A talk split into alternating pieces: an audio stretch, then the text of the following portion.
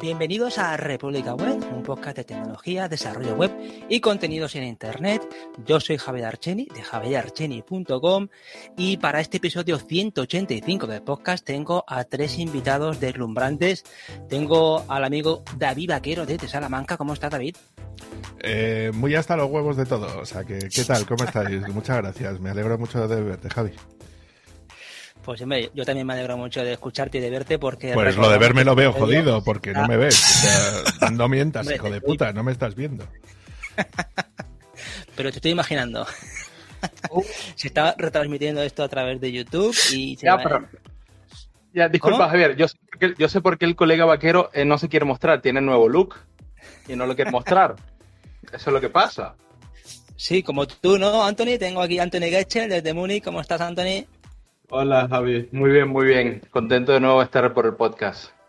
Ya hacía tiempo que no te veíamos, ¿eh? Desde que estuviste aquí en Valencia, no participabas en un episodio de República Web. en Valencia tampoco participé, pero... te echó de menos ahí en Idecrea que estuvimos grabando con David en esta reunión que hicimos y en la República Web Conf. No pudiste estar ahí. Sí, pero esa reunión que tuvimos el, el, lunes fue, ¿no? Sí, el lunes. Sí. sí. Este, estuvo muy buena, estuvo muy interesante. Hay que repetirla. Hay que repetirla, pero tú ahí con tu presencia, ¿eh? Exactamente. Y por último tenemos a tenemos al señor Néstor Ugarte, tenemos ahí desde Valencia, ha venido, el amigo Andros no ha podido incorporarse, pero haya estado Néstor para, para unirse aquí al, al grupo de República Web. ¿Cómo estás, Néstor? Hola, buenas noches. Bueno, no sé a ver si voy a poder cubrir bien el hueco de Andros, pero haré lo que pueda. Hombre, sí, tú también ya eres casi de la casa, eres un, un ya oficial de aquí de República Web.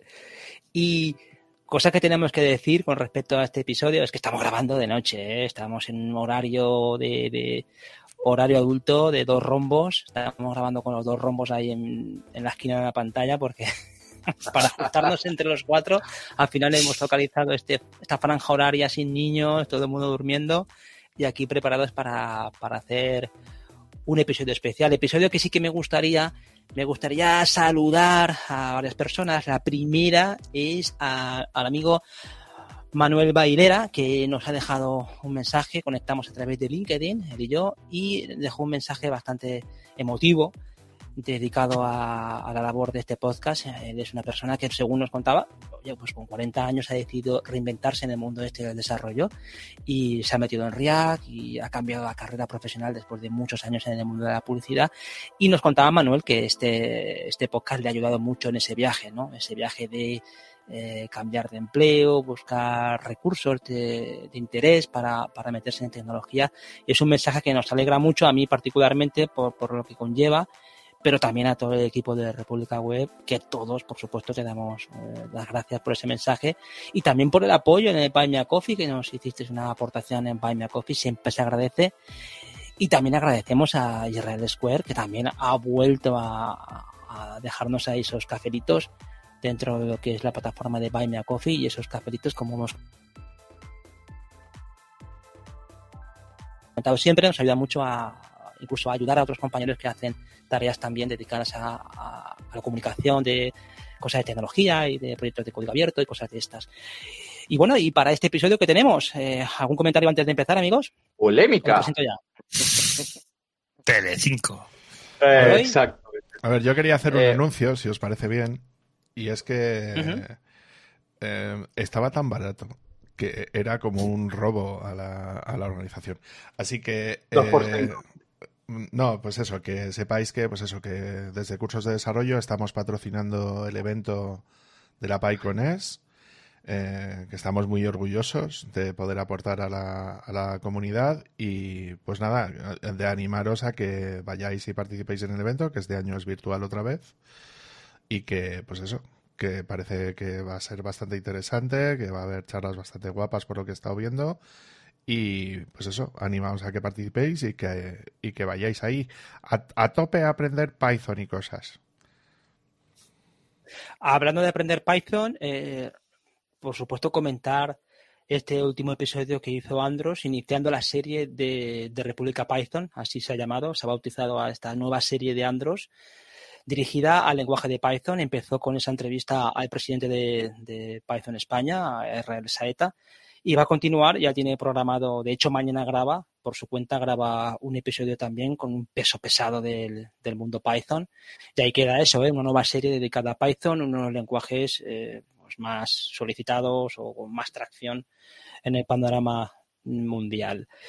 Y bueno, para este episodio, que es el 185, traigo, pues indirectamente traigo un tema que, pues también es gracias a Andros, que es el gran patrocinador del, del podcast. Esto surge a raíz de, un tuit que nos compartió Andros así a nivel privado. Nosotros tenemos un grupo de Telegram en el que vamos comentando cosas, vamos eh, hablando de próximos episodios, de o vamos comentando algunas cosas que nos van pasando a nivel profesional.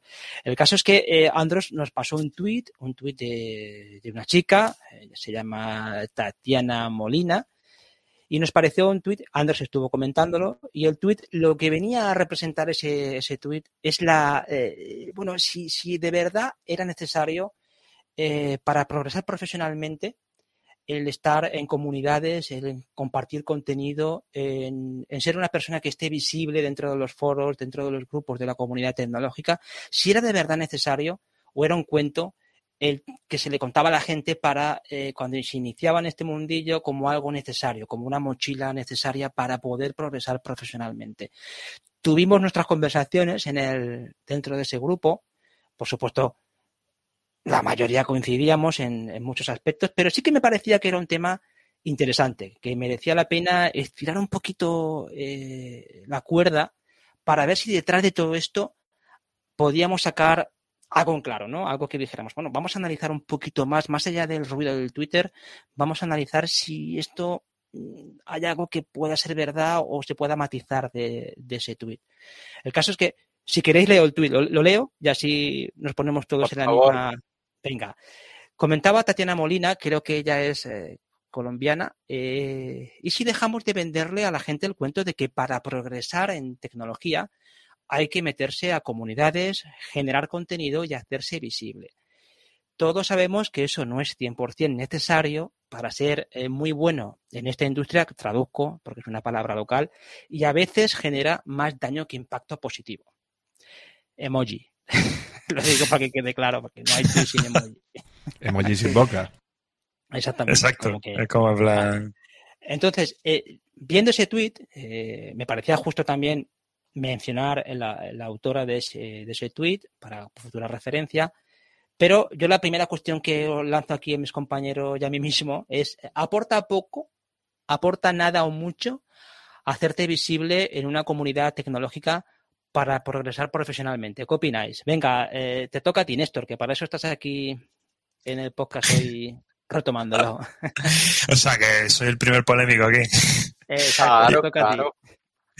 Yo, a, ver, lo primero que diría es que estoy de acuerdo con, esta chica. Es decir, no es necesario, no es necesario al 100%, pero eh, no diría que sería que aporta poco o demás. Yo creo que al final es un es, es, algo más que se puede hacer y que además ayuda mucho en varias, en varias eh, facetas. ¿no?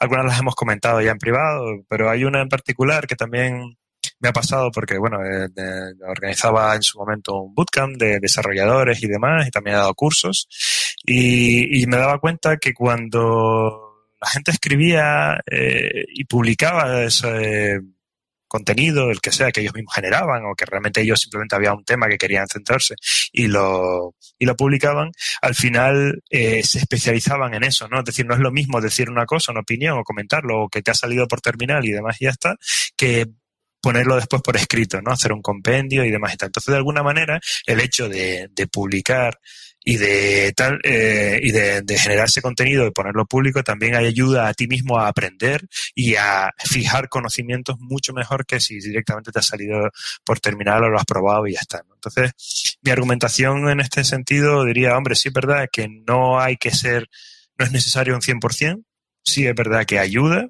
ayuda mucho en muchos, en muchos aspectos, pero es verdad que muchas de estas personas lo, lo, comentan desde el punto de vista de la fama, ¿no? Es decir, de, oye, pues voy a ser, voy a ser considerado un senior developer si tengo todo el contenido publicado en blogs y demás, o tengo mi GitHub a tope, y demás. No, no tiene, realmente no es, no es necesario, pero sí que desde mi punto de vista es recomendable.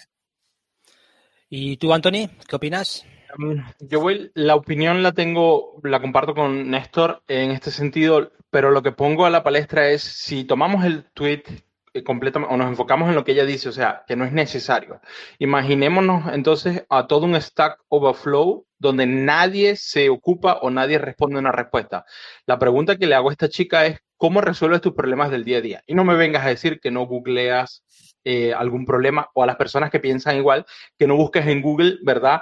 Eh, ¿Cuál es tu problema? ¿Cuál es tu pack? ¿Cómo puedes resolverlo? Si nadie respondiera que no es necesariamente una publicación, es un blog, es tomarse tal vez cinco minutos, tuve el mismo problema, mira, lo resolví así, asado, ¿verdad? Y así estás ayudando a una comunidad. Desde ese punto de vista, ¿verdad? Me parece que es muy egoísta porque ella consume seguramente muchas estas, de estas comunidades, tal vez no, lo hace conscientemente porque busca en Google y aparece en Stack Overflow y tiene la respuesta.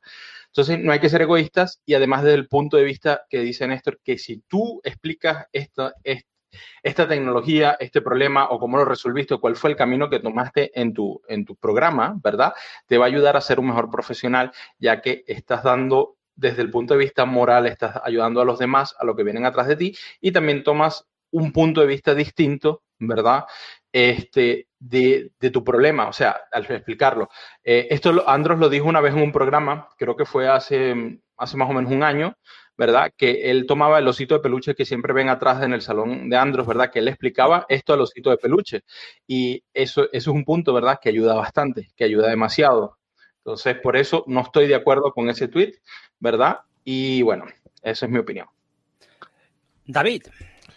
Vale, pues yo te cuento lo que opino. A ver, ¿aporta profesionalmente? Sí, pero como cualquier otra cosa. Es decir, tú puedes estar compartiendo con tus compañeros, explicándole cómo es una determinada tecnología o publicando en el wiki que no tiene por qué ser público. Dentro de la empresa estás aportando cosas igualmente y, no pasaría nada que no tengas una visibilidad pública, ¿no? O sea, en ese sentido creo que sí te aporta cosas, pero no es la única cosa ni lo único que te va a aportar como profesional, ¿no?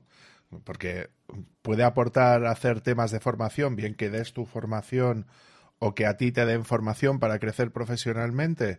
Sí, más que aportar a la comunidad cosas, pues depende de lo bueno de lo malo que seas. Es decir, y yo creo que no solamente eso, sino que no le podemos exigir a, a que todo el mundo, ¿vale? escriba cosas o publique cosas o de charlas o tal, porque me parece que sería poner una posición al 100% de la profesión informática, ¿vale? Eh, de decirle, oye, mira, esto no es necesario, o sea, no, no hace falta que lo hagas todo para poder hacer ese tipo de cosas. Que tú estás buscando trabajo o estás buscando un sitio y te puede dar cierta visibilidad, pues sí, pues es cierto, pero no es ni obligatorio ni tienes la obligación de, de, hacerlo para ser un buen profesional. ¿Que puedes aportar cosas? Sí, pero que no es obligatorio para nada. Yo eso es lo que opino. Hmm. A mí se me ocurren, yo la verdad es que tengo opiniones muy parecidas a las vuestras. Creo que la mayoría coincidimos en, lo fundamental. Quizá esta persona también está condicionada por eh, los consejos que muchas veces se dan por unas conductas un poco uniformes dentro de lo que es la comunidad, que está más orientada muchas veces a simplemente la búsqueda de empleo, lo cual sí que podríamos decir que profesionalmente te apoya, por lo menos bajo mi punto de vista es indudable, más que nada porque pensemos que es cierto que hay mucha gente que tiene una competencia técnica muy alta y no tiene ganas de compartirlo con nadie, va a la suya, se marca unos tiempos muy definidos en su trabajo, en su vida personal y tampoco siente la necesidad de compartir nada aunque valore mucho todo lo que comentaba Anthony de, Stack Overflow o de los foros de, Internet en los que se puede compartir artículos o opinión con respecto a muchos temas. Pero sí que es verdad que la que profesionalmente a mí se me escapa pensar, o sea, me cuesta pensar que no tenga eso un efecto profesional, porque si eres un desarrollador en Nobel o una persona que está buscando un primer empleo, el hecho de tener un GitHub apañado de tener un GitHub en el que no hace falta tener un repositorio maravilloso, pero sí que puedas tener pequeñas aportaciones, aunque sean simples traducciones o, abrir algunos issues, alguna cosa que, que genere cierto interés, que yo creo que es lo que muchas veces se busca en la gente, que, que tengan interés, que de verdad indaguen en las cosas. Yo creo que eso no le puede dañar a nadie. A partir de ahí, si buscamos como una fórmula siempre infalible el hecho de que una persona participe eh, en una comunidad o genere contenido como el método eh, vamos es el, método vamos exacto para, para triunfar en la profesión ciertamente no lo es y otra cosa que también apunto yo aquí es yo os lo comenté en el, en el grupo yo le compraba el tweet yo se lo compraba o sea lo pone a la venta no sé si lo pone un FT o alguna cosa de esta, yo se lo compro, ¿eh? yo, se, lo compraría. Pero no se lo compro por un motivo. ¿Y sabéis cuál es? Es, eh, que ya lo comenté, pero lo digo por la audiencia, eh, no se lo compro porque no veo yo esa, esa avalancha de contenido, yo no veo esas montañas de contenido en español, no veo que haya sí que existen, por supuesto, eh, canales de YouTube, eh, tenemos los podcasts, tenemos esos blogs, pero tampoco, seamos sinceros, no veo, en comparación a la cantidad de gente que hay en, español dentro de lo que es la comunidad tecnológica, yo no veo montañas de contenido. Si eso fuera así, pues se lo compraba, pero como no veo tampoco esa cantidad desbordante de información en español, pues tengo que decir que, oye, pues igual hay bastante más postureo o, pérdida de tiempo en estos enredos de, Twitter, ¿no? En estos romances de Twitter, que realmente en alguien que se ponga a escribir algo eh, mínimamente productivo en base a su experiencia o a un conocimiento que haya adquirido con, algún proyecto. Ya, Javi, pero eso no es, no es justo, en el sentido de ese argumento yo no lo veo válido para empezar, porque como bien ha dicho antes Néstor, que sé que lo va a decir después, o sea que ya lo digo yo antes como argumento a favor, es el tema que fundamentalmente el inglés es el idioma de la informática y ahí estoy de acuerdo con él, ¿no? O al menos a día de hoy lo es, ¿no? Eh, entonces, claro, no es justo comparar el contenido en inglés con el contenido en español porque la mayor parte de la gente que se dedica a informática hace contenido en inglés, la mayor parte de ellos, y la documentación original suele estar en inglés también, ¿no? Entonces, creo que no es comparable. Es decir, ¿cuál es el ámbito donde la gente habla español? Pues España principalmente, que es de los países que hablan español, se podría decir que está en el top de los, más, de, de, los más desarrollados, ¿no? Sí, independientemente de que la gente en Estados Unidos hablan también español, pero normalmente allí suelen hablar más, más americano, vamos a decir, ¿no? Y en Sudamérica son países en, vías de desarrollo, la mayor parte de ellos, y la inclusión de las nuevas tecnologías dentro de esos países no está tan afianzada como está en los países más desarrollados, entonces es lógico que simplemente por masa de población de gente que se, nos dedicamos a, temas de tecnología, o sea, no es comparable una, una, una, cosa con la otra, ¿no?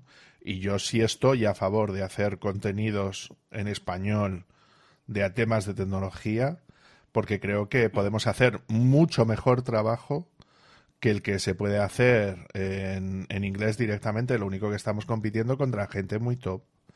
Pero yo sí creo que podemos hacer contenido y que sea mucho mejor que gran parte de los blogs que te encuentras por ahí hablando de cosas random de temas de, de temas de tecnología. Y yo quiero hacer un, o sea, quiero poner pie en pared de decir, no, no, o sea, que para triunfar tienes que colocar contenido en inglés. No, no, no. Mi labor va a ser hacer contenido única y exclusivamente en castellano, porque estoy de acuerdo contigo que hace falta. Entonces creo que es algo que, es muy importante y que está bien que lo generemos. Pero si veis el, el, el, el tuit de Tatiana, dice que no es 100% necesario. Claro que no es, por, no es 100%, 100 necesario. no. Evidentemente no. ¿Sabes? Pero se toma, Exactamente, pero también se toma como algo de, un poco de, ser un poco justo, porque tú como desarrollador o como DevOps o como informático, ¿verdad? Consumes estos contenidos que consigues en todas estas comunidades. Eh, ponemos el ejemplo de las empresas. Hay empresas, ¿verdad?, que generan millardos de dólares en ventas al año, ¿verdad?, utilizando únicamente eh, contenido open source, ¿verdad? Y por eso siempre es bueno que estas empresas devuelvan algo a la comunidad. Eh, reparen bugs o cuando los desarrolladores crean una, un feature o todo esto, ¿verdad? Que lo devuelvan a la comunidad para que todo el mundo aproveche. Lo mismo digo, si llegas, ¿verdad? Si consumes todos los días Stack Overflow, nada cuesta, ¿verdad? No lo tienes que hacer siempre, no es obligado, ¿verdad? Pero nada te cuesta que si conseguiste el error y ves que otra persona lo está buscando y no tiene respuesta, copias aunque sea tu solución, tres líneas, ¿verdad? Esos cinco minutos, esos cinco minutos de vida no te, no te van a costar la vida y sobre todo vas a ayudar tal vez no a una persona, sino a muchos. Y se trata de esto, de dar, consumir ese contenido que conseguís en todas estas comunidades y dar algo a cambio por ello. O sea, un toma y dame. Sí, de todas maneras, de todas maneras yo, eh, centrándome un poco en el tweet y viendo un poco también las respuestas y tal, tengo la sensación de que un poco aquí lo van, lo están moviendo todo por el tema de la visibilidad, ¿no? Un poco lo que decía también Javi antes, ¿no? El, rollo de quiero conseguir un trabajo bien pagado y tal, y para eso tengo, tienen que, tengo que ser considerado un super tech y demás y tal, y, y la, y, y, lo que parece que esta persona se queja un poco es que, bueno, que la, la gestión o la generación de contenido público y demás y la visibilidad eh, no, es, no es necesario para ser un crack en ese, la industria, ¿no? Yo siempre tiendo a pensar que la gente que se queja de este tema son gente que realmente no le apetece compartir. Si fuera una persona que compartiera, pues te diría, oye, pues me interesa lo que dice. Pero no, vamos, no la conozco, pero bueno, por lo que ella dice particularmente en su propia cuenta, no, no comparte mucho sobre tecnología, habla más sobre cosas random. Eh, por tanto, yo eh, me inclino a pensar que, bueno, que al final la gente, esta gente a lo mejor que está un poco empezando, porque parece una chica joven y demás, que, que son junior y tal, hay un debate importantísimo en las redes sobre el rollo de qué es considerado senior, qué es considerado junior, por qué a un junior me pagan no sé cuánto, a un senior le pagan no sé qué y demás y tal, ¿no? Y al final siempre nos volvemos al mismo, a la misma rueda de, de siempre, ¿no? De, pues, ¿y por qué yo no? ¿Y por qué tú sí? Y demás, ¿no? Entonces, eh, parece que por algún lado, pues hay gente que considera que la visibilidad, cuanto más famoso eres fuera, mejor contrato vas a conseguir, mejor consideración entre las empresas y demás. Señándome a lo que pone en el tweet, yo diría lo que dice, lo que dice David, que no, dice, no es 100% necesario. No, no lo es. No lo es. Lo que dices tú, Anthony, sobre el tema de la obligación moral, pues eso, es, no es una obligación legal, es una obligación moral. Tú lees en Stack Overflow, googleas, eh, lees eh, documentación, eh, usas repositorios de GitHub, utilizas open source y demás, y todo eso, pues de gente que no está cobrando por eso, mayoritariamente.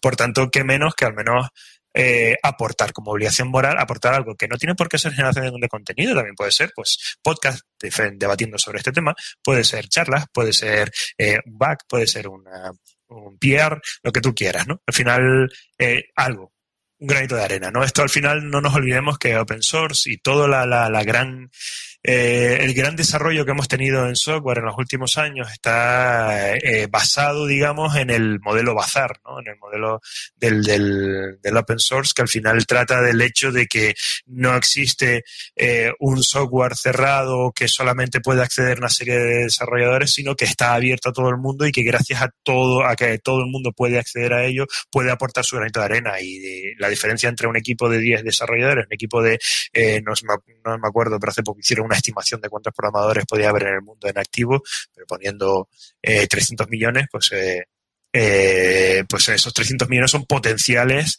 programadores que pueden aportar a este software que al final nos hace, nos enriquece a todos. ¿no? Entonces, ¿es obligatorio? No.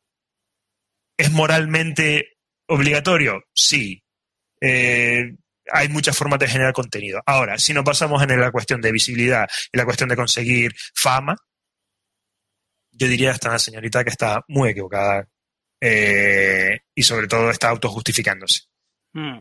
Y esa parte sí que me gustaría también tratarla, eh, que es el segundo punto que yo también quería tratar con vosotros, es eh, ayuda a esa ayuda a eso para generar, o sea, el, involucrarse en la comunidad, el generar contenido, el hacerte visible, hasta qué punto, yo lo, lo, hablaba antes, pero hasta qué punto eso te ayuda a, a nivel profesional a, a, conseguir un empleo, ¿no? O a mejorar tu empleo. Ayuda mucho. Vale. Tira, tira, Néstor. Eh, no, no, ayuda mucho, esa es mi opinión. O sea, no es determinante, pero ayuda mucho. Uh -huh. Yo digo, depende. Depende de qué empresa, eh, dónde te vayas a postular. Eh, porque muchas veces si tienes, eh, si digamos que en tu entrevista o tus entrevistas son con personal técnico, da por hecho que te van a pedir un, link a GitHub o a GitLab, ¿verdad? Todo esto y lo van a revisar, van a chequear lo que has hecho y todo esto como desarrollador. Si al final las entrevistas son con, tal vez el jefe de la empresa y alguien de recursos humanos, ¿verdad? Puede, existe la posibilidad de que nadie sabe cómo se escribe GitLab o GitHub, ¿verdad? En este caso, y la gente del team te haga algunas preguntas, ¿verdad? Pero no, no vean esto. Por eso te digo, depende. Que si, eh, digamos, si estás buscando un puesto como desarrollador Python, ¿verdad? Y has contribuido a construir en Django, has construido tus propias aplicaciones, sencillamente por el hecho de probar y ves que tienes bastantes contribuciones, tanto en tu repositorio como en algunos otros repositorios, eso siempre es una, es una buena tarjeta de presentación que en el mundo del desarrollo no es que tengas que tener, ¿verdad? Porque yo tengo el problema que la mayoría de los proyectos donde trabajo eh, son privados, ¿verdad? Y me preguntan qué tienes en GitHub, ¿verdad? Y yo, un Docker container que utilizo como mis imágenes, ¿verdad? Pero ya en el, ya si entras en el contacto, en la entrevista, ya puedes ir defendiéndote. Y todo esto se aprende aportando a comunidades, ¿verdad? Y tomarte aunque sea los cinco minutos no al día, a la semana, cinco minutos a la semana. Deja de ver cuatro o cinco videos de, TikTok o de Instagram, ¿verdad? Y ayudas a la comunidad, ¿verdad? Y, o sea, y te enriquece y te aporta esto. Por desde mi punto de vista, sí, ayuda por muchos factores y bastante. Vale, voy. A ver, eh, como profesional de formación, pero de empleo, eh, vamos a hacer un poquito la cosa decente. Vale, a ver, cosas. Evidentemente tú cuando eres un profesional y una cosa es tener la titulación y otra cosa es saber demostrar que esa titulación sirve para algo o no tener la titulación y que eso sirva para algo, ¿vale? Entonces, efectivamente, al igual que esto es muy típico tanto para la gente que se dedica a temas creativos, por ejemplo, que es que suelen tener un portfolio, ¿no? Con los trabajos que han realizado y que evidentemente si tú has trabajado pues para tal empresa o tal otra o has desarrollado una web o has hecho un diseño, un cartel o un tal no sé qué, pues eso evidentemente de cara a un currículum eres capaz de demostrar a, a ese potencial empleador, ¿no? Que tú eres capaz de desarrollar un determinado trabajo y, y eres capaz de poder hacer eso. Como defensor del software libre, evidentemente lo que yo tengo que decir es que uno, tu TFG, sea software libre. ¿Vale? Porque así también es mucho más sencillo, ¿sabes? Es, es otra manera de aportar, ¿no? A la hora de hacer todo ese tipo de cosas. Entonces yo lo obligaría por ley, pero bueno, estamos en un estado liberal y esto es lo que hay, ¿no? Entonces, claro. Entonces yo considero que, que, que, evidentemente sí, es decir, si tú tienes un repositorio, mejor en GitLab. Eh, si tú, tú tienes un repositorio a la hora de hacer ese tipo de cosas y eres capaz de demostrar, pues eso, que has desarrollado una aplicación, yo que sé, Angular o Django o tal o no sé qué, pues cojonudo, ¿no? Es decir, de cara a conseguir un empleo. ¿Eso tendría que ser la norma? Yo creo que no. Es decir, tú se supone que has estudiado una serie de cosas y que muchas de las veces, pues, me estoy leyendo el anteproyecto de ley de formación profesional, hay gente que está sobrecualificadísima para el tipo de trabajo que, tú tienes que hacer. Yo soy de la teoría de que la mayor parte de la gente que trabaja en España en temas de informática están no solamente infravalorados, sino que encima tienen unas capacidades que están muy por encima de las necesidades reales que tiene la empresa respecto a producir. Yo me meto mucho con los empresarios de este país porque creo que son todos, en línea general, gilipollas. Y no son, capaces de, y no son capaces de sacarle partido a la gente que tienen ahí, ¿no? Entonces creo que es muy importante decir que sí, eso de cara a demostrar tus conocimientos es muy importante, pero eso no significa dar charlas. Eso significa que tú tienes que ser capaz de demostrar. Y la mejor manera de ser capaz de demostrar algo en informática es haber hecho algo que es constatable, que se puedes probar.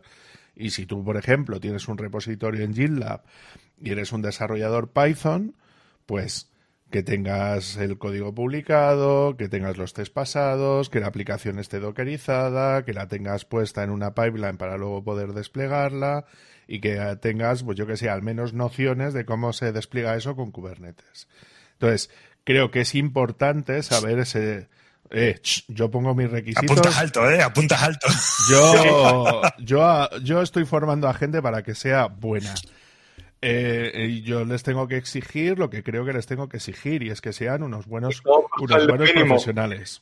Entonces, estábamos discutiendo al, mes. Lo, que estábamos diciendo, he dicho nociones, no que sepan hacerlo.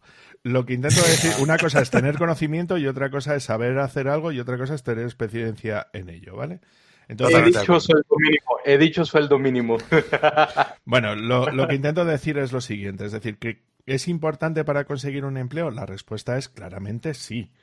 Y de hecho, yo es lo que le recomiendo a muchos de ellos de decir, oye, sube eso al GitHub, ¿sabes? Que al menos ya sabes qué puedes hacer, mírate un Trello y tal, ¿no? Entonces creo que esto es un tema muy importante y que lo tenemos que tener en cuenta.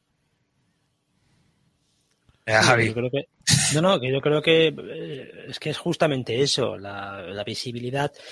Eh, también habría que pensar muchas veces esa visibilidad en qué la conviertes, porque si pensamos en un empleo, eh, antes comentaba Anthony el caso del que es un developer, es un tío que necesita demostrar competencia con el código. Entonces eso es indudable que un GitHub o un GitLab con lustroso, con, con actividad, le aporte.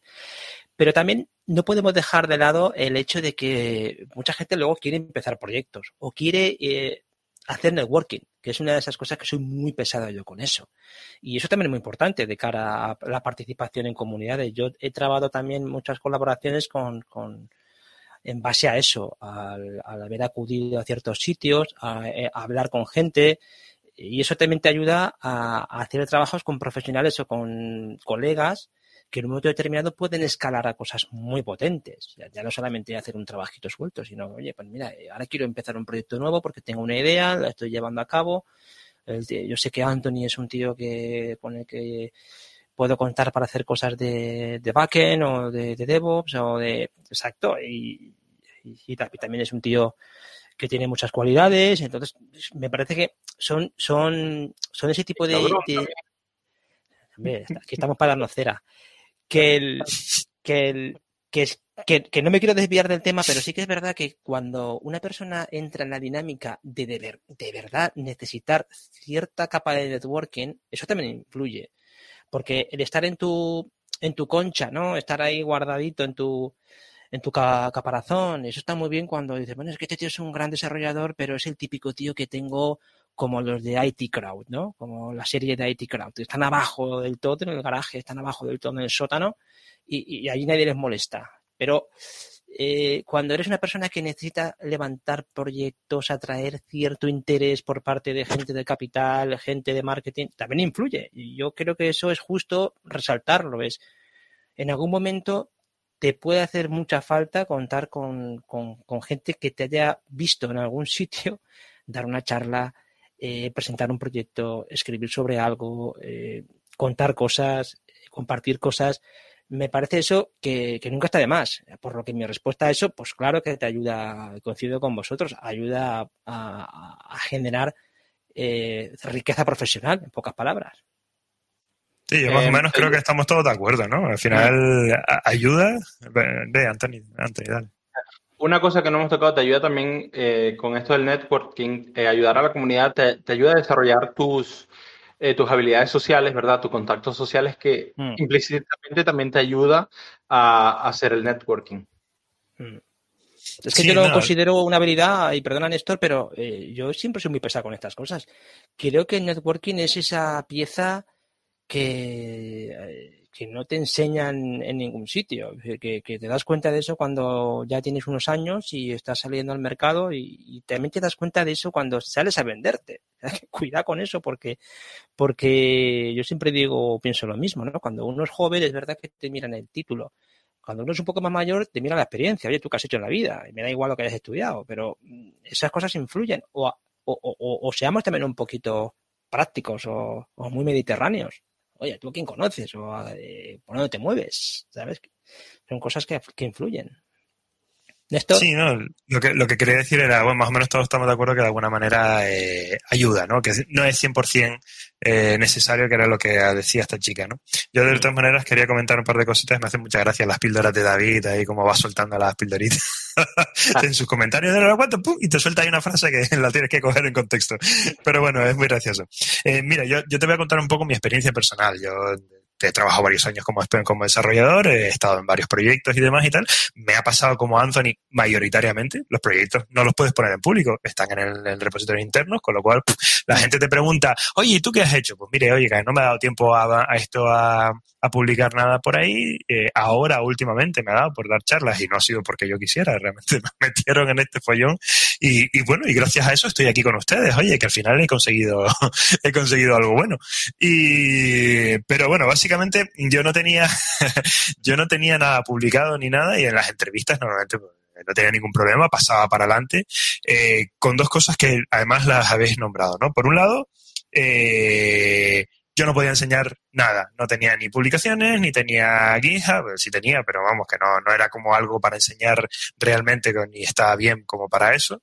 Pero eh, yo siempre le digo a la gente, porque además también he estado en el otro lado, ¿no? Es decir, vamos a ponernos en el, desde el punto de vista del empresario. Oiga, vamos a ver, yo tengo un presupuesto, tengo un proyecto, necesito X desarrolladores. Vale, ahora tengo que seleccionar esos desarrolladores. ¿Qué es lo que hago? Pues voy a entrevistarlos y ver qué es lo que puedo, a ver cuáles de los que están aquí me cuadran para entrar en mi proyecto. Yo voy a correr un riesgo, voy a poner un dinero encima de la mesa para que esa gente desarrolle un proyecto que después tengo que vender a un cliente o lo que sea, ¿no? Eh, claro, yo necesito de alguna manera saber que esa persona que voy a contratar hace lo que tiene que hacer. Por lo menos formar parte de la cadena de desarrollo y no me la, de alguna manera no me va a parar ni me va a meter un cuello de botella. Por tanto, eh, la visibilidad ayuda en este sentido, hombre, te da esa pieza adicional para tú de alguna manera confiar en que esa persona realmente sabe hacer lo que hace. Pero si cualquier empresa que se precie te va a hacer un examen técnico. De hecho, te digo, mi propia experiencia normalmente me han preguntado y yo he dicho, mire, no tengo nada así para enseñar, me ha pasado esto, que normalmente y tal. Y normalmente directamente no pasa nada, te hacemos un examen técnico y ahí vemos si realmente sabes o no sabes. Y con ese examen técnico, normalmente yo he ido para adelante sin ningún tipo de problema. Entonces, ¿es necesaria? Sí, como hemos dicho todos, ayuda, por supuesto. Pero desde el punto de vista del empresario, eso es como un proof of concept, ¿no? Un proof of work, perdona, eh, en la que de alguna manera, oye, pues mira, sí, esta persona eh, ha trabajado en este tipo de cosas y, por lo menos aquí tenemos una prueba de que él se ha movido. Ya está. Eh, después habéis nombrado por algún lado el tema de la titulitis, lo del tema de la del, si tienes un título, qué tal, qué cual. Yo, mira, nunca me pidieron título ¿vale? También depende mucho de las culturas, ¿vale? Yo he trabajado varias veces, varios años para eh, empresas españolas y no las recomiendo. Son titulitis a punta pala y lo que dice David, absolutamente de acuerdo. Estamos los, los informáticos españoles, por regla general, estamos súper infravalorados, súper infravalorados y cuando salimos fuera nos damos cuenta de que sabemos muchísimo en comparación con la. Bueno, he dicho españoles, no estoy muy seguro en Latinoamérica cómo funciona, yo te hablo de la, formación en España, ¿no? Eh, no tenemos ni idea de la formación española en comparación cómo es por fuera y se resume básicamente en dos conceptos principales. Aquí en España se nos enseña de manera generalista. Oye, mira, esto es la informática, esto es procesadores, esto es desarrollo, esto es gestión de proyectos, esto es eh, redes neurales, esto es AI, esto, ta, ta, ta, ta. Todo esto lo tocas más o menos y tal, y después ya cuando sales a la calle, pues eh, tienes el terreno abonado, tiras la semillita donde realmente tú ya te vas a ir dedicando y entonces ahí sale algo muy fuerte porque tienes un terreno abonado y es cuando te especializas. ¿Qué pasa en otros, eh, en otros estados, no? Como Nueva York, a lo mejor, perdón, Nueva York, disculpa, Estados Unidos, como eh, siempre se oye un poco, ¿no? Los americanos y demás y tal, pues que la formación es al revés. Ellos tienen un gran, gran superávit de especialistas que se especializan en desarrollo de aplicaciones JavaScript, desarrollo de no sé qué, de cuánto, en framework tal, y son unos máquinas, ¿vale? Pero sacarlos de ahí es cuando sufren. Entonces, normalmente en las empresas americanas sueles tener mucho personal porque tiene el experto no sé qué, el experto no sé cuánto, el experto no sé qué, el experto no sé cuánto, el experto no sé cuánto. Mientras que en España lo que se fomenta un poco, porque todos al final somos generalistas, es el hombre orquesta, el que sabe de backend Porque la gente dice, no, quiero ser backend. Oiga, mire, pero es que para ser backend usted tiene que saber de bases de datos, tiene que saber de conectividad, tiene que saber de, seguridad, tiene que saber de APIs, tiene que saber del lenguaje que vaya a usar, tiene que saber cómo va a funcionar, coordinarte con los frontend, tienes que, en fin. Y luego decías que yo me quedaba corto, ¿eh? Sigue, sigue, sigue. Pero eh, al final es, eh, quiero decir que un experto en backend aquí en España sale fuera y vamos, se lo rifan. Mm. A lo que voy es que, que, bueno, que el tema de la titulitis, porque también hay mucho debate en el, fuera, ¿no? El tema, ¿eh? ¿por qué tú tienes que tener una carrera? Yo tengo, usted eres senior y yo que le doy tres vueltas en la tecnología no sé cuál, pues me ponen como junior y no sé cuánto. Oiga, mire, pues mira, la experiencia es un grado. Y ahí está, ¿no? El tema ya no tanto que el hecho que tú tengas un título, sino el hecho de que hayas llevado 20, 10 años o lo que sea desarrollando, pues ahí es donde está el tema. El título en sí no dice nada, sino dice que, oiga, usted ha superado estas materias y por tanto con este título usted me está, por lo menos tengo asegurado que usted al menos las ha escuchado, se ha presentado un examen y las ha aprobado. Usted después que se haya olvidado o no, ya es otro rollo, pero por lo menos sé que has hecho esto. Una persona que no ha pasado por ese título, no ha pasado por ningún otro, no tiene nada que demostrar. Tendrá que hacer un examen y donde tenga que demostrar que realmente sabe todo ese tipo de materias. Y ya está, ¿no? Eso era lo que quería contar. Muy bien. ahí, ahí, te doy completamente la razón, ¿verdad? Esto de los títulos, un título no te trae que no voy a decir que no te trae nada, sí te trae tal vez algunas cosas, pero no demuestra que eres un experto o un profesional en algo exactamente. Eso es lo que pasa, que la gente pone el título profesional, ¿verdad? Eh, lo, lo, amarra o lo acopla a un título universitario. Y eso es un problema, porque hay gente que, y sobre todo en la informática se ve mucho, hay personas que, eh, una historia particular, ¿verdad? Cuando yo estudié aquí en Alemania, había un tío de 16 años ¿verdad? Eh, yo tenía 23, el tío tenía en ese entonces una empresa que hacía medio millón de euros al, al año, ¿verdad? Vendiendo servidores de juego. El tío te sabía programar en 5, 6, dominaba 5 o 6 lenguajes de programación, ¿verdad? Backend, security, redes y todo esto. Y tú te quedabas así, o sea, no tenía ningún tipo de contacto social, ¿verdad? Otro punto malo, pero era un genio. Y él decía, bueno, yo, hago, yo lo estoy haciendo aquí porque necesito sencillamente un título, ¿verdad? Pero no porque yo vaya a aprender algo aquí. Entonces ahí ves ves el cambio que un título no te hace profesional. Esa persona ya era profesional, ¿verdad? Antes de tener un título. Y eso se ve muy común en la informática. Y hoy en la informática hay millones de ramas y millones de caminos de cómo aprender y de cómo ser un profesional. Entonces, por eso la de la titulitis es como una completamente estupidez, desde mi punto de vista. Vale, yo voy a qué pasa? Que se usa, mucho... Perdón un segundito, David. Sí, tira, tira, tira. Venga, nada más. El tema de lo de los eh, títulos realmente se usa especialmente para filtrado, ¿vale? Y aquí en España tenemos la mala costumbre de que como muchos de los proyectos que se dan en el Estado, sobre todo cuando tienen que ver con la administración pública, te ponen un cupo específico de titulación, es decir, oiga, mm. mire, usted puede, usted puede presentarse a esta, a este proyecto si tiene un departamento con X porcentaje de gente con el título universitario de informática. Pues mm. ese es el problema. ¿vale? Claro, fuera no, en las empresas americanas y demás, en Devos y demás, eh, por regla general, oiga, necesito que usted me resuelva este problema. Tiene usted algo que enseñarme, bien, si usted tiene un título, guay, pero a mí lo que me interesa es esto. Pero los títulos especialmente se usan sobre todo para filtrado, que también tiene su gracia. Perdón, mm. Sí, yo lo que quería comentar son dos cosas, ¿vale? Eh, voy, a, voy a romper una lanza a, favor del sistema educativo español.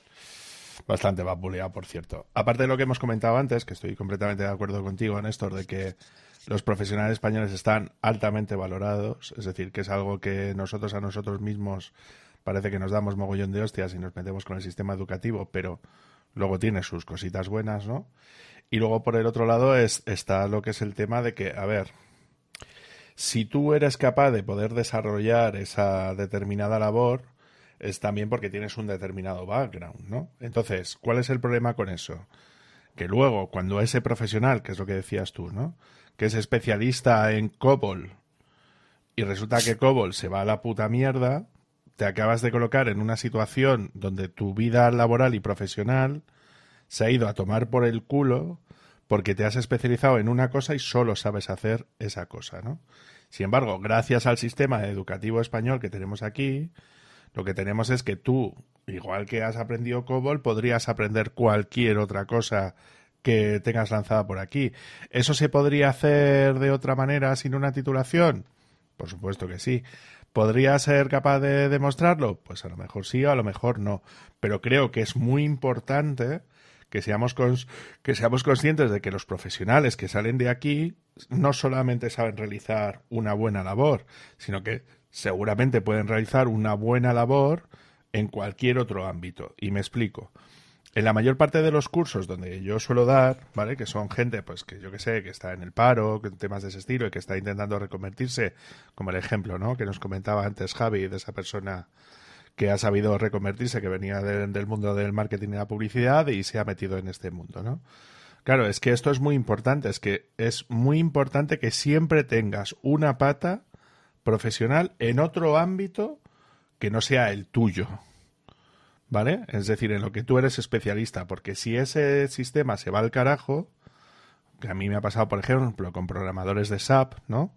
Que llegó la crisis del 2007 y nadie quería instalar SAP porque ninguna empresa crecía hasta el nivel de necesitar un SAP. Entonces es muy importante que seamos conscientes de esa realidad también, ¿no? Y sí deberíamos de recomendarle a la gente de que siempre tenga una pata en otro sector más puntero, aunque ellos estén haciendo Java 1.4, por poner un ejemplo nada extraño ni nada que me ha pasado, ¿eh? De gente que me está, ah, sí, yo estoy con Struts y tal, ¿sabes? Entonces, eso creo que es un tema que es muy importante. Y luego, que tenemos que recordar una cosa, y es que es obligación de las empresas formar a sus trabajadores.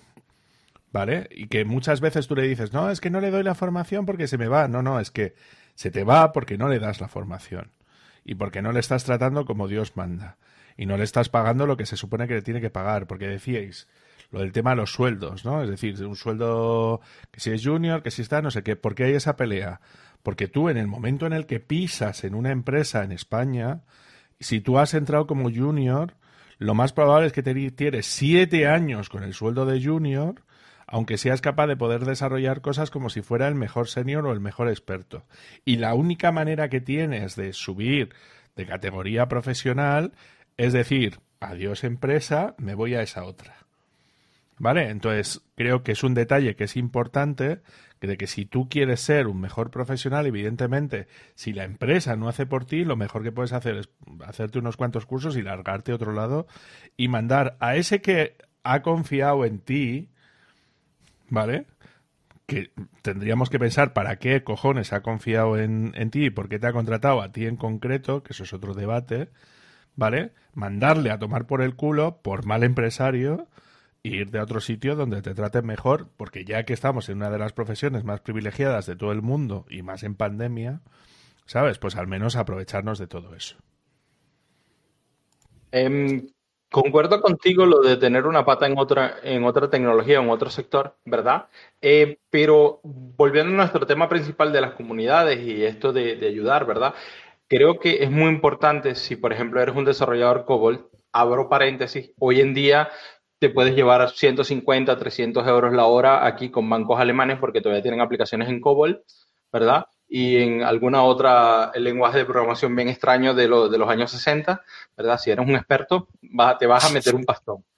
Eh, cierro paréntesis. Este, pero si ayudando a la comunidad, ¿verdad? Eh, metiéndote en la comunidad es un proceso de aprender. Y si ves que tu framework o tu lenguaje de programación se va al carajo, como dices, ¿verdad?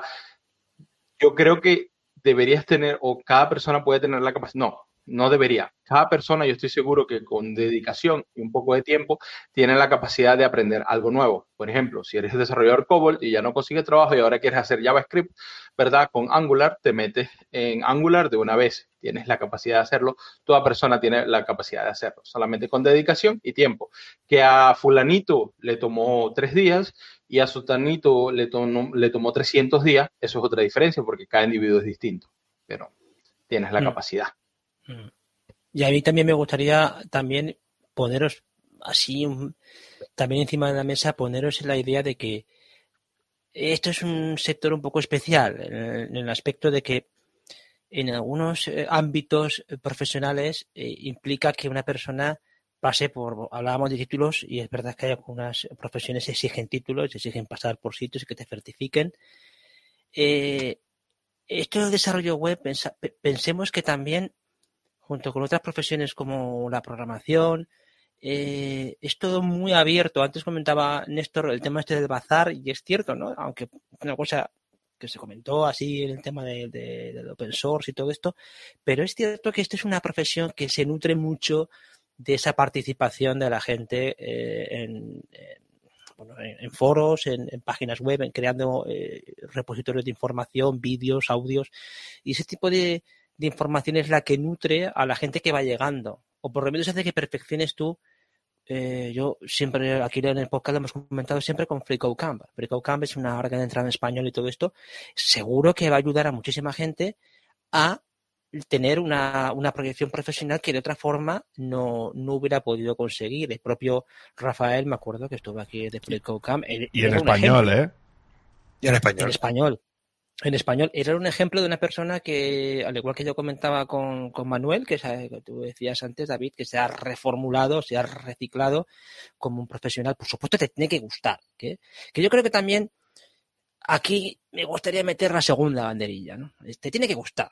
Yo creo que es la parte esa de por qué no es para, eh, por qué no es 100%, como decía eh, Tatiana porque no todo el mundo está en el nivel en el que le quiere dedicar esto por, por, por placer, por gusto. Y afrontemos que en todas las profesiones hay gente que, que hace su trabajo y punto, o que se siente cómodo con un trabajo, realizando un trabajo y hace sus horitas y a casa, y hay gente que le gusta progresar o que le gusta diversificarse, relacionarse, o sea, que es una, una cuestión que también va mucho con la persona.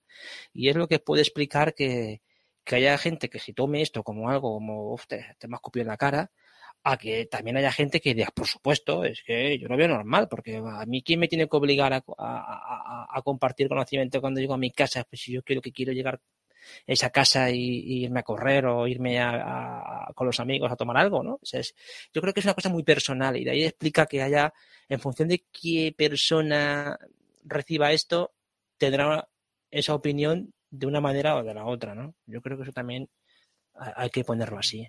De todas formas, sí que me gustaría preguntaros, preguntaros ya a vosotros, a vosotros a nivel profesional, qué es lo que pensáis que os ayuda más a, progresar.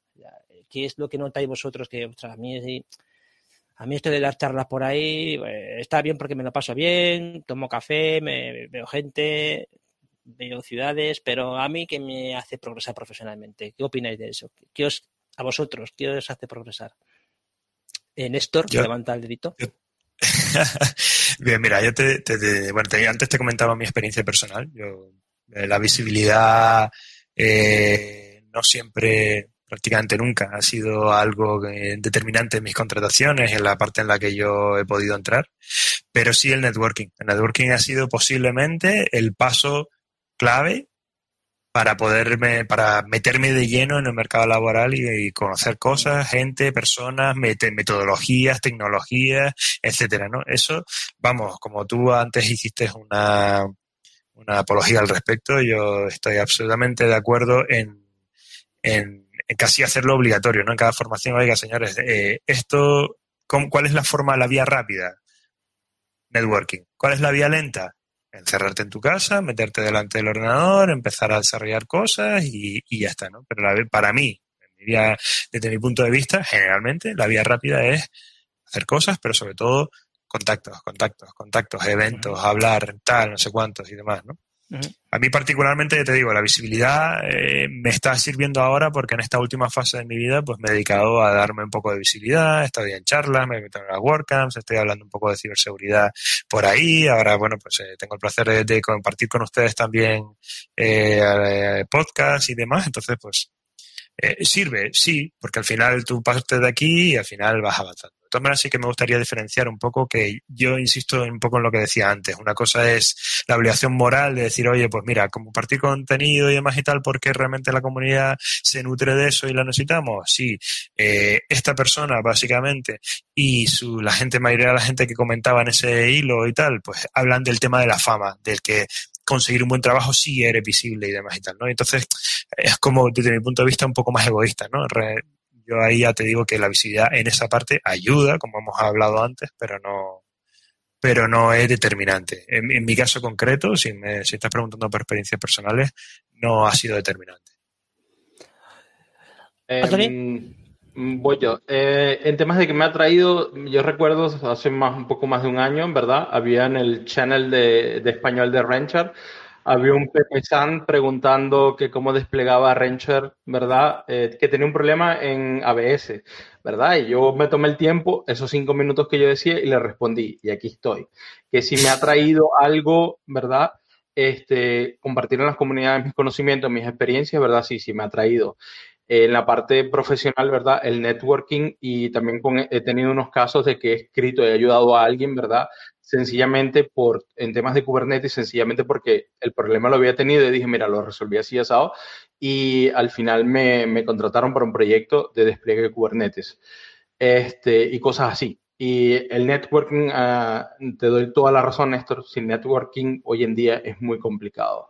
Eh, ¿Qué te trae estas conferencias donde tal vez aportes algo, hagas una charla de 10 minutos o sencillamente compartas experiencia con otras personas? Vas conociendo personas y vas agrandando tu red, ¿verdad? Y cuando entras en este contacto social, tanto sea compartiendo en comunidades digitalmente o compartiendo en charlas antes del COVID, antes de la pandemia, ¿verdad? Este, que esta persona en algún momento se acuerde de ti por X causa o por X solución, ¿verdad? Y tal vez te diga, te llame, mira, tienes experiencia o mira, necesito un experto en desarrollo de esto, en seguridad o en Kubernetes, ¿verdad? Tienes tiempo, este es el proyecto y te trae a lo que al final se deduce en dinero. O sea, es una inversión de tiempo que tal vez no a corto plazo, pero sea a mediano o largo plazo te va a traer, eh, te va a traer unos beneficios que pueden ser muy buenos. Entonces, por eso me, ha, me, ha, traído. ¿Y el amigo David? proyectos. a ver, también desde la perspectiva de, a ver, ¿qué me ha aportado?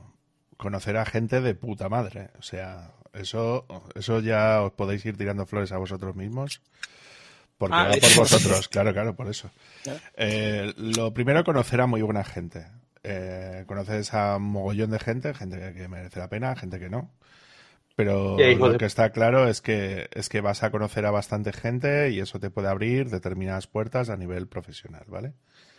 Eh, ejemplos prácticos. Por ejemplo, el otro día estuve dando una formación para el gobierno de La Rioja y ha salido un potencial cliente para, para temas de, pues eso, de temas tecnológicos, ¿no? Ellos entienden mucho de banca y de finanzas, pero no tienen ni puta idea de tecnología pues eh, estoy, estoy viendo una posibilidad de ser un partner tecnológico de un banco, ¿sabes? Entonces, ¿eso cuántas veces se te va a abrir esa posibilidad estando en tu casa encerrado?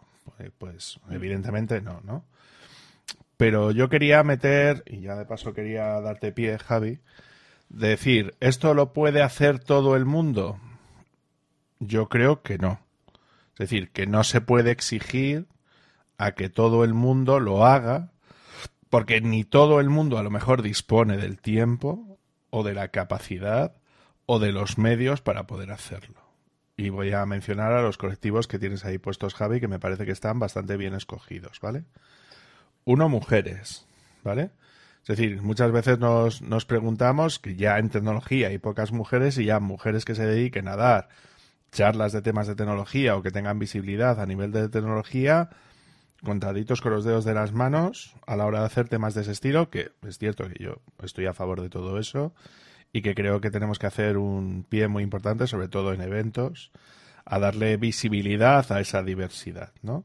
Y que creo que es muy importante. Pero es que hay personas que no tienen esa capacidad, que no se les da bien o que no, no les gusta y que no tal, pero no porque digan no es que paso, no, no, es, es que igual es que no les gusta, es que no quieren hacerlo porque igual les da pánico, porque ese grado de visibilidad también influye en, en, tu privacidad, ¿no? Es decir, el estar así de expuesto también tienes unos contras que no estamos mencionando, pero que los tienes y que te puedes ganar un hate que flipas, ¿no? Porque no será ni la primera ni la segunda vez que nos llegue algún comentario de, decirle ata ese arrojazo de Salamanca. Lo que intento decir es, es lo siguiente, ¿vale? Ese nivel de exposición, ese nivel de exposición hay veces que puede llegar a ser contraproducente y que te puedes ganar unos haters que flipas y que te, y te estás exponiendo a una posible cancelación por tener un conjunto de opiniones que igual no van con lo que piensa la mayor parte de la gente independientemente del tipo que sea, ¿no? Entonces creo que también es justo decir que no todo el mundo tiene por qué hacerlo o que no todo el mundo tiene la capacidad de hacerlo o tiene la posibilidad de hacerlo. Entonces, está bien que digamos, oye, estaría bien de volver, pero es que yo me pongo a la idea de, yo qué sé, una madre soltera con tres críos que está currando de informática y mm. que va con la lengua afuera todo el puto día a decirle, no, es que tienes que aportar, pues decirle, mm, oye, pues igual exigirle a una persona de ese estilo un deber moral de tienes que hacer esto, digo yo ya bastante tengo con lo mío como para encima meterme en este tipo de marrones y exponerme a determinado tipo de cosas porque no sé si sois conscientes de este hecho, pero mm. a determinados colectivos, mujeres, gays, trans o lo que sea, dentro de este mundo salen a dar una charla, un tal, yo he estado escuchando testimonios y da pánico solo de pensarlo. O sea, que tenemos que ser conscientes también de ese tipo de cosas que desde nuestra perspectiva cisetero está de puta madre, porque nadie te dice que estás gordo, no sé qué, y a una que levanta la voz en un determinado momento, ¿sabes? Igual se encuentra con un hate que flipas. O sea, hmm. que también tenemos que valorar las cosas en ese sentido. Sí, sí, yo también eso lo, lo, lo, apuntaba dentro de lo que es las cuestiones de te has adelantado como un marrano, pero pero está bien que lo hayas introducido ahí en este momento porque creo que es una de las cuestiones que también ayudan a, dar, dar mucha razón también en esa parte a la chica esta, ¿no? yo siempre esa última parte de su tweet eh, la interpreto por ahí. Quiero decir, si tú tienes una, eh, vamos a decir, una, una enfermedad mental, eh, una condición física determinada, lo que tú comentabas antes también, ¿no? Gente que por su, por sus pues, cosas domésticas no tenga el tiempo de poder atender todo este tema de, generación de contenidos y participaciones, que eso es durísimo, el tener, tener, compartir obligaciones profesionales y laborales y personales es lo peor que hay en el mundo, sin duda. Y, yo también lo intuyo por esa parte. es contraproducente porque te genera una tensión extraordinaria, te genera un estrés tremendo. Yo, por eso, soy indulgente con el tweet en esa parte. Entiendo esa parte. Entiendo que no todo el mundo puede estar, aunque quisiera, está en disposición de tener las mismas oportunidades para poder hacerlo. Por mucho que nosotros pensemos que esto pues, es un sector guay, es un sector eh, muy cool, es un sector que, uy, esto es diferente. No, no es diferente. O sea, también tiene sus partes negras, también tiene sus partes oscuras. Y sí que me, me interesaba también traer esa parte, ¿eh? o sea, que en ese aspecto yo completamente de acuerdo con esa apreciación que haces. Y ya otra cosa que se me ocurría, que ya por responder también a mi propia pregunta, a mí también una de las cosas que, que profesionalmente, aparte de los proyectos que puedes hacer y romperte la cabeza con las cosas que puedan pedirte y que eso también te hace que te exprimas y que aprendas cosas porque no tienes más remedio que dar una respuesta. Pero a mí también el hecho de que haya gente por ahí compartiendo conocimiento, pues también, oye, también me toca un poco el amor propio y decir, oye, mira, si este, si este tipo lo hace, yo también puedo hacerlo. O sea, o si este, si veo que este ha levantado esto, ¿por qué no puedo yo? Y esa parte de eh, orgullo. Eso, estimular tu, tu, corazoncito, tu amor propio a la hora de, oye, pues mira, pues este tío ahora toca esta tecnología o este tío ahora toca esto de aquí, pues yo también me voy a eso también creo que me ayuda, ¿no? Esa parte de, estímulo por la parte esa de, de, lo que puedas ver cuando la gente comparte cosas, ¿no? Tanto nuevas tecnologías como nuevas técnicas, cosas que no están en tu radar, que no has escuchado en tu santa vida, pero, pero oye, pues te abren ese camino a, a te, te, te elevan la zona de confort, por así decirlo. Pero vamos, digamos, digamos, vamos a poner las cosas claras sobre la mesa. Si ustedes cogen ahora a un junior o a una persona que realmente va a empezar en el mundo del desarrollo y demás, ¿les recomendarían que, publicaran y que, y que compartieran? A ver, Yo sí. Eh, yo sí le, diría que comparte tus problemas, ¿verdad? Compártelo al mundo, no tengas miedo de crear una pregunta. El Internet en Stake Overflow puede ser anónimo si quieres, ¿verdad? En este sentido, te creas un email correcto, nadie va a saber que eres tú. Comparte tus preguntas, comparte tus respuestas y tus soluciones. No tienes que abrir un blog y escribir 20 eh, páginas, ¿verdad? De cómo esto. No, empieza chiquito. Eh, a lo que decía, a lo que decía David, ¿verdad? quería agregarle algo. Yo te apuesto que esa, madre soltera que ocurre en, la informática, ¿verdad? Llega a su casa y tiene tres niños, se toma cinco minutos para responderle a alguien una respuesta. Estoy casi seguro, ¿verdad? Y las personas de que se quejan y que dicen esto no, no, no tienes que eh, compartir o no tienes que ser, hacerte visible, son personas que tienen todo su derecho, eh, invierten su tiempo en otras cosas, ¿verdad? Y te apuesto que si sumas todas las cosas que hacen, al final del día le sobraría tiempo. Pero bueno, cada quien hace con su tiempo lo que quiera. Mm. Pero de todas maneras, es que no, eh, yo eh, cuando les oigo parece como que de alguna manera le estamos obligando a esta gente a compartir. Es una recomendación, digamos, un deber moral, pero que no tienes por qué atenderlo ahora, ya en este momento, durante todos los días de tu vida, sino que, oye, ya ahora no puedes, no puedes. Hazlo incluso dentro de dos años, si quieres, cuando domines la tecnología, si quieres, o yo qué sé, o dentro de 30 años, te ves allí y de repente ves un acto y, y mandas, un, mandas un mensaje al foro y de repente eso ayuda a alguien, ¿no? O no lo haga, ¿no? Como dices tú, eh, a mí, por ejemplo, eh, yo estoy muy concienciado con esa parte. A mí me gusta mantener un perfil bajo en las publicaciones eh, en redes sociales y demás y tal, porque sinceramente no tengo ganas de lidiar con, con la gente que hay allí haters, envidiosos, eh, simplemente enamorados, locos, de estos que de repente se te enamoran desde otros países y demás y tal. O sea, que no es que no, no, no, yo, yo no tengo ganas de lidiar con eso, ni necesidad ninguna. Mm. Entonces, sí, doy charlas y demás y tal, y, y bueno, estoy con ustedes, comparto, debato y demás y tal, y, en algún momento escribo en algún sitio, pero por lo general intento mantener un perfil bajo precisamente porque no me apetece eh, pasar por ese problema. Más allá de eso, eh, el nivel de compartición también es verdad que hay que tenerlo en cuenta, como dice Anthony, no tiene por qué ser, tienes que hacer un framework nuevo o arreglar una cosa. No, macho, la respuesta ya es compartir. Con que hayas compartido eso, ya está. Has puesto tu, granito de arena, que al final de lo que se trata. Si todos hiciéramos eso, al final eh, haríamos mucho, mucho bien en el mundo. Pero yo me gustaría de alguna manera que en, vuestras argumentaciones para mí se, se desgrana como que hay una especie de, de, obligación que lo tienen que hacer incluso ahora ya durante todos los días. ¿no? Eso puede ocurrir en un momento dado, durante un año, un día.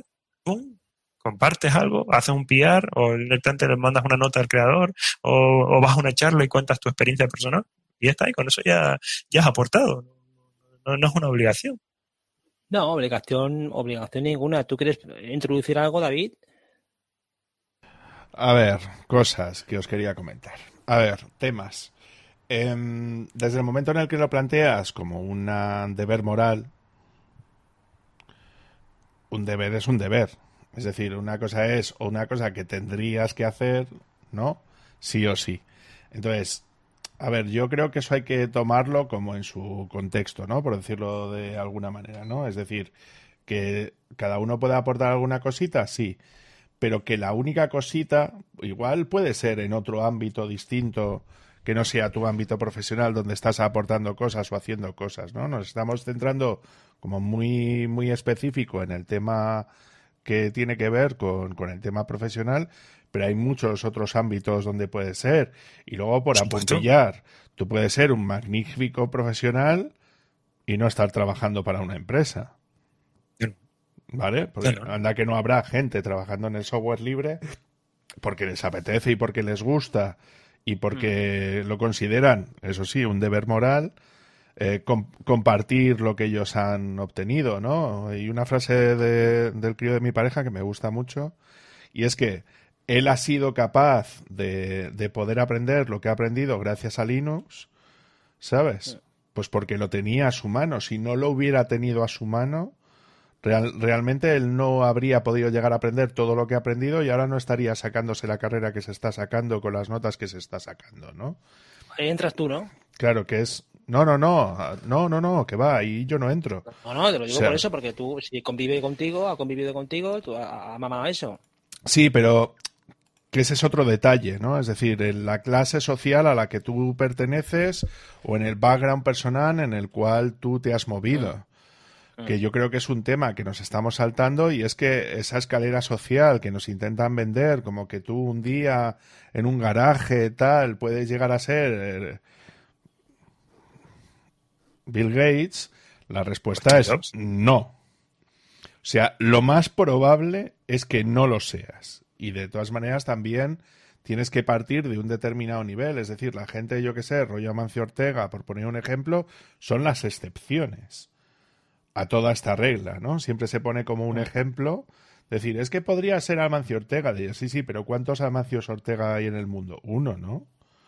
¿Sabes? ¿Cuántos lo han intentado o han hecho cosas y no han llegado hasta ahí?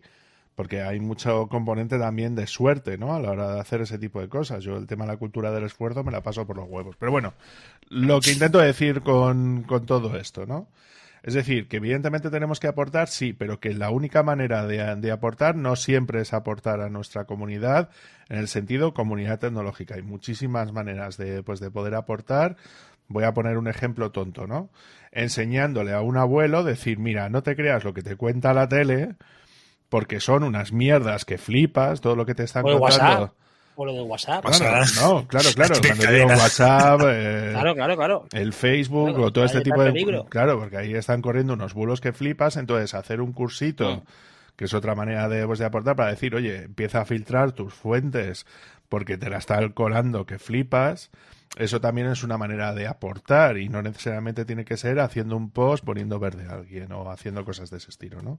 Pero, pero sí considero que, que es importante decir si algo bueno tenemos los latinos, conforme a los protestantes, en línea general, es que la mayor parte de nosotros trabajamos para vivir.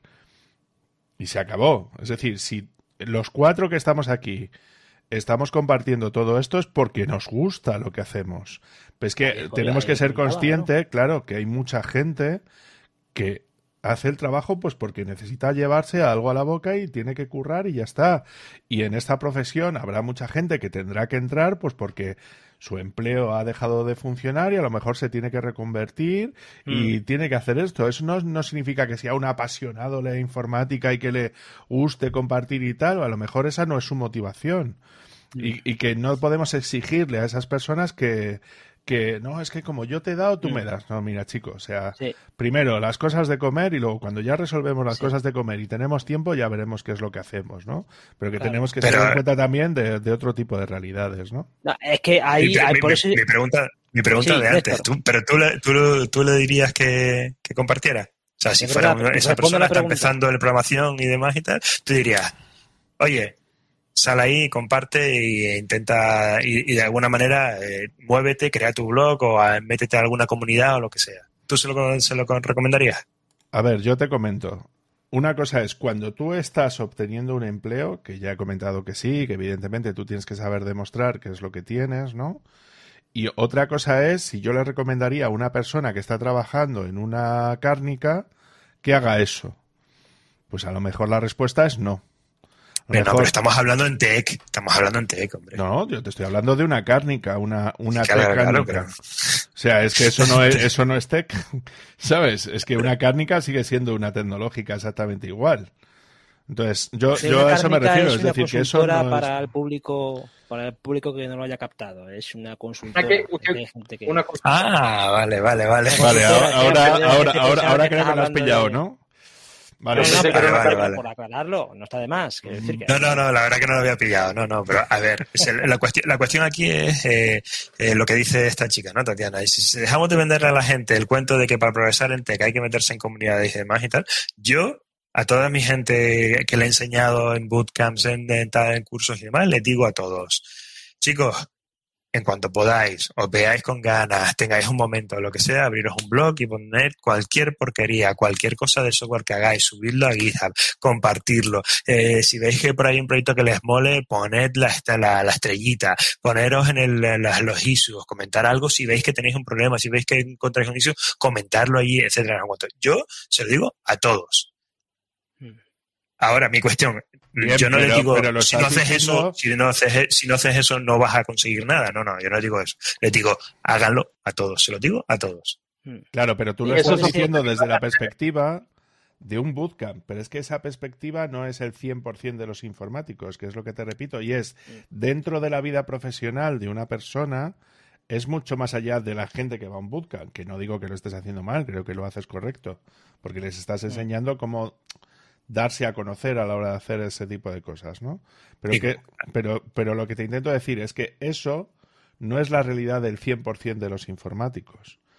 No, por supuesto. Claro, claro. Por eso te estoy diciendo que me parece bien tu consejo, pero que es posible que no sea el mejor consejo para todo el mundo. Sí, pero yo creo que ahí lo que Néstor apunta está muy en relación al tuit de la chica. ¿eh? Yo creo que eh, yo creo que va muy por ahí. Lo que quiero decir es que la eh, cuando el sentido que tiene ese tuit va muy dirigido a, esas cosas que se le cuentan a gente que quiere conseguir un empleo a través de alguna formación acelerada o a través de algún tipo de curso de estos. Me da a mí la sensación, eh, tengo yo esa, esa premonición, ¿eh? lo digo porque lo, pero entiendo así. Yo, lo entiendo pero incluso gente ¿eh? con carrera, ¿eh? O sea, es una cuestión. Para mí es, es algo básico. ¿eh? es decir, lo que el matiz estaría en que ellos piensan que es una necesidad para obtener el puesto de trabajo que quieren. Lo que yo trato de transmitirles es que no es una necesidad, pero ayuda. Y no solo ayuda de cara a su forma, a su, a su contratador, sino también ayuda de cara a que ellos mismos fijen contenido, fijen tal, se especialicen, buscan tecnologías, aprendan, etcétera. Y su visibilidad, que también eso les ayuda en el networking, de manera que si te vas a dar una charla o lo que sea, esa visibilidad juega a tu favor, con lo cual es toda una rueda. El hecho de invertir, hacer contenido y tal. Ya hemos hablado de la obligación moral o no obligación, pero vaya, la, parte de, dar tal, pero aparte de, lo que también dice la chica, venderle a la gente que para progresar en tech necesitas generar contenidos o necesitas venderte visibilidad, no es necesario, ese es el matiz. Mm. No es 100% necesario, que es lo que dice ella, no es necesario. Ahora, te ayuda, Sí, y creo que yo, yo se lo recomiendo a todas las personas, juniors y no juniors. Y eso es que tú dices, eh, David, que están en empresas, que llevan otra vida y que solamente quieren llevarse a la boca y que están eh, sobreexplotados y demás y tal. A esa gente con más razón todavía les diría, oye, mira, ¿sabes qué? Quieres conseguir algo mejor. Otra cosa es que después ellos digan, no, mira, yo con lo que tengo, aunque sea con lo justo para llevarme a la boca, ya está, no quiero más. Pero si tú realmente tienes, eh, tienes, estás en un trabajo que te estás explotando y demás, y que necesitas llevarte algo a la boca y demás, en la época en la que estamos, más le recomendaría salir y darse visibilidad, porque eso le va a abrir más puertas de cara a poder salir a una empresa en la que le paguen mejor y esté en mejor situación. Hmm. Vale, voy a contestarte un momentito rápido, ¿vale? Y ya, y ya te Rápido y pasamos a la última cuestión, ¿eh? Que ya vamos por la horita. Vale, ahora pongámonos en la tesitura. Dame un segundo, por favor. Sí, sí, Un comentario.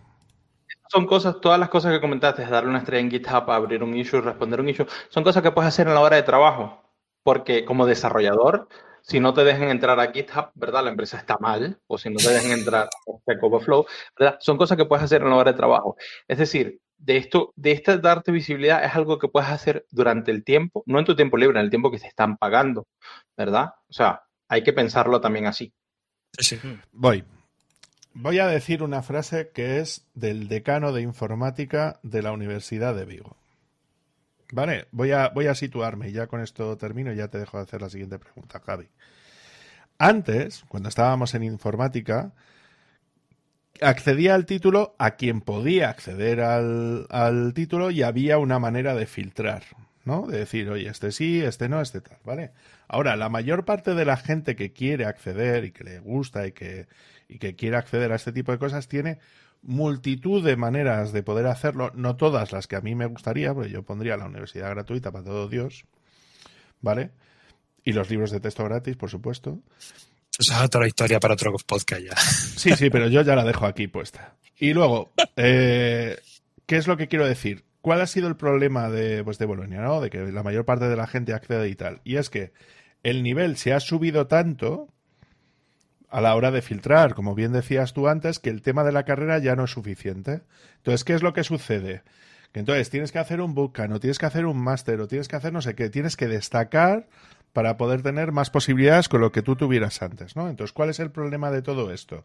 Si todo el mundo aporta, si todo el mundo hace podcast, si todo el mundo tiene un canal de YouTube, si todo el mundo da charlas y tal, ¿cuál sería la diferencia? Estaríamos exactamente en la misma situación, es decir, no creo que sea sostenible a lo largo del tiempo, porque al final lo que estás haciendo es premiando a aquellas personas como yo, por ejemplo, que no tengo hijos, ¿vale? Y que puedo dedicarle tiempo a, a todo este tipo de cosas, ¿sabes? Y voy a destacar por encima de los demás porque mi posición me lo permite. Entonces. Pero estás hablando compartir un video de YouTube o un podcast. Eh, compartir también puede ser responder un mensaje de Stack Overflow cortito. No, no, no, sí, te estoy entendiendo lo que me quieres decir. Ahora, imagínate que eso lo hace todo el mundo. Vale, tendríamos una comunidad preciosa de informática donde todo el mundo comparte, todo el mundo hace charlas, hay charlas todos los días, pero es que no todo el mundo puede destacar. ¿Sabes? No todo el mundo va a tener las mismas oportunidades. ¿Sabes? Entonces, creo que en ese mundo ideal que estáis pintando faltan cosas. Y entonces tendríamos otros problemas distintos que no son los que estamos comentando, sino que serían otros. ¿Vale? Entonces, creo que no es exigible. Eh, que es que es, lo que quiero decir. Y que en ese futuro donde todo el mundo hace cosas creo que nadie ha dicho lo contrario ¿eh? no no no no. no no no pero que no digo eso está coincidiendo conmigo. Sí sino lo que quiero decir es que es que si todos compartíamos y todos hacíamos cosas seguiría habiendo otros filtros por encima que habría que resolver y, y no resolveríamos el problema de base que tenemos. Es lo que quería decir perdón Bueno, para terminar ya, porque ya hemos una hora y cuarto ya larga, eh, no me gustaría tampoco introducir eh, el último matiz o la última cuestión. El último, vamos, la última cuestión que, creo que está relacionada también con la posible confusión que existe, y esa es la pregunta que yo saco, es que quizá estamos confundiendo, esa es mi pregunta, popularidad con compartir conocimiento o con visibilidad. Me explico. Eh, muchas veces la, el compartir conocimiento se hace con el ánimo de, ganar likes o de, vamos a ver, hay mucha gente que comparte el propio Twitter, es una fuente de, que se retroalimenta de los, de los me gusta, de los retweets, al igual que otras redes sociales. Eh, si hablamos en la parte de YouTube, pues es lógico que la plataforma premia las visualizaciones, los comentarios, eh, el aspecto social de todo eso. Eso todo tiene un componente de ego en la, también en las personas, con lo que eh, no estamos confundiendo el, el, hecho de que una persona eh, genere contenido eh, interesante para la comunidad, con que una persona simplemente tenga como guion el ser famosete y eso lo quiera llevar a la parte profesional? En este caso, eh, disculpen, en este caso tenemos que tomar, diferenciar un poquito. Eh, un traceback de Python o un memory leak de alguna aplicación, ¿verdad? En donde estás buscando el error, no te va a dar tantos likes como hacer yoga en Instagram, mostrar los abdominales, las tetas o el culo, ¿verdad? Este, vamos a estar claro en eso. No, sí hay personas que lo hacen por los likes, por el reconocimiento, ¿verdad? Pero creo que la gran mayoría, tal vez sea muy, no novato, pero muy, digamos, muy inocente en este caso. La, gran mayoría lo hace para ayudar a la comunidad, lo hace para que, para, o sea, por ayudar y por aprender también, por el, esto, este pensamiento del open source. Porque vamos a estar claro que las visualizaciones de los canales de tecnología, eh, como de programación, estos no van a tener tantos likes como un video de cómo, cómo correr el próximo Ironman y estas cosas, ¿no? Vamos a estar mm. claros. No es extremo. Sí, nada, nada, yo era un poco más o menos lo que, lo que comentaba antes, ¿no? Que al final esta persona, y si lees los comentarios, la mayoría de la gente lo dice desde el ámbito de las personas que no, que no se ven ni con ánimo ni con conocimiento, ya tengan el síndrome del impostor o no, eh, eh, de compartir. Entonces, como que quieren quitarse encima la responsabilidad del hecho de que, bueno, no, no, no, tenemos por qué compartir, ¿no? Para llegar a ser mm. y tal. Y yo estoy totalmente de acuerdo, no es necesario. Y lo dicen desde el punto de vista porque eh, ellos se fijan mucho en el tema de la fama, ¿no? En el tema de los likes, el tema del tal. Yo, mm. siempre digo que esta gente al final son junkies todos, junkies pues, como el que es junkie del tabaco, junkie de tal, que son gente que, bueno, necesita eso para vivir y, y, y a lo mejor o no se dan cuenta o simplemente son felices haciéndolo así, ¿no? Eh, pero al final es, es, es, eh, es una necesidad que tienen ciertos colectivos y que además en, el, sobre todo en las nuevas generaciones, ¿vale? Porque al final han vivido con las redes sociales, viven mm, con las, viven con esa imagen pública que tiene que ser guay, que tiene que ser perfecta y demás y tal, y que tiene que ser, todo el mundo tiene que admirarte y decir, oh, qué guay eres, tío, qué guapo, tal, yo quisiera parecerme a ti. Pues, eh, pues eso, en el mundo del desarrollo pasa exactamente lo mismo, macho, que la gente, pues se, se, se frustra porque dicen, es que yo lo que, yo no tengo nada que compartir, entonces yo no voy a ser guay, a mí no me va a contratar Google y no sé qué, no sé cuánto. Bueno, pues lo que hay que decirle a esta gente, como a cualquier persona que entra en, el, en la edad de los 18, los 19, 20, empieza un poco en el, en el mundillo del, del, del, de la formación, es, chicos, como todos, hay que pasar desde abajo. Empezarás trabajando, haciendo un montón de horas haciendo cosas, haciendo un montón de mierdas que te consumirán un montón de tiempo y que pensarás que las estás tirando a la basura, pero poco a poco eh, verás cómo todo eso va conformando tu yo digital, que al final es lo que te va a ayudar a ir creciendo o a ir especializándote por aquí, por allí, por lo que sea, ¿no? Y, y, y ya está, y al final todo va así. No es, por mucho que ese chaval de 16 años que haya montado una empresa con, de 500.000 euros eh, anuales y demás y tal, pues seguramente empezó desde, no con 16, habrá empezado con 13, con 12 o lo que sea, empezó a ir trasteando y ya está. Es una, una excepción, o sea, empezó desde abajo, es una excepción y digamos que era eh, un niño, un, un chico especial, ¿verdad? Por este caso, porque es un genio, ¿verdad? Eh, en este caso, pero, o sea, él es la excepción a la regla, pero todo el mundo tiene, eh, él también empezó desde abajo aprendiendo, currando, como todos lo hemos hecho, y como es, digamos que el cauce natural. Nadie nace aprendido. Hmm. Bien. David, ¿algún comentario a esta última cuestión? Pues a mí la economía de la atención me toca mucho los huevos. ¿Qué, qué quieres que te diga? Yo, gracias, David. Yo el gracias, rollo David, este de que... yo el tema este de los likes, de las visualizaciones y tal, no sé qué, y te lo dice el youtuber. ¿eh? Eh, la verdad es que cuando escuchas a los streamers o a los youtubers hablar de todo este tipo de cosas, me gusta mucho cómo se lo toma Alex el Capo, por ejemplo, de que él hace lo que tiene que hacer y sabe que cobra un dinero al mes y tal, tal, tal. No sabe cuánto va a cobrar al mes, porque depende mucho de los ingresos que tenga fuera de Twitch, ¿no? O fuera de YouTube. Pero me gusta mucho lo del tema de que él no ve nunca, jamás las estadísticas. Ni le gusta saber en todo momento cuáles son los, los espectadores que tiene o los suscriptores que tiene en ese momento, ¿vale? También lo hace desde una perspectiva privilegiada porque sabe que Puede bajar más, puede bajar menos, pero él va a tener para vivir y no va a tener ningún tipo de problema, ¿no? Pero todos aquellos que, que sienten la necesidad de saber, de tener esos likes, esos compartidos, esas visualizaciones, esos tal, están entrando en un bucle y no lo saben, no son conscientes de ello, donde están jugando con, con lo suyo. Es decir, anda que no habrá canales de YouTube, Anda que no habrá podcast, anda que no habrá creadores de contenido que hacen un contenido literalmente mediocre, ¿vale? Y que no merece, porque decís, no, es que hay que aportar, es que hay veces que hay verdaderas mierdas.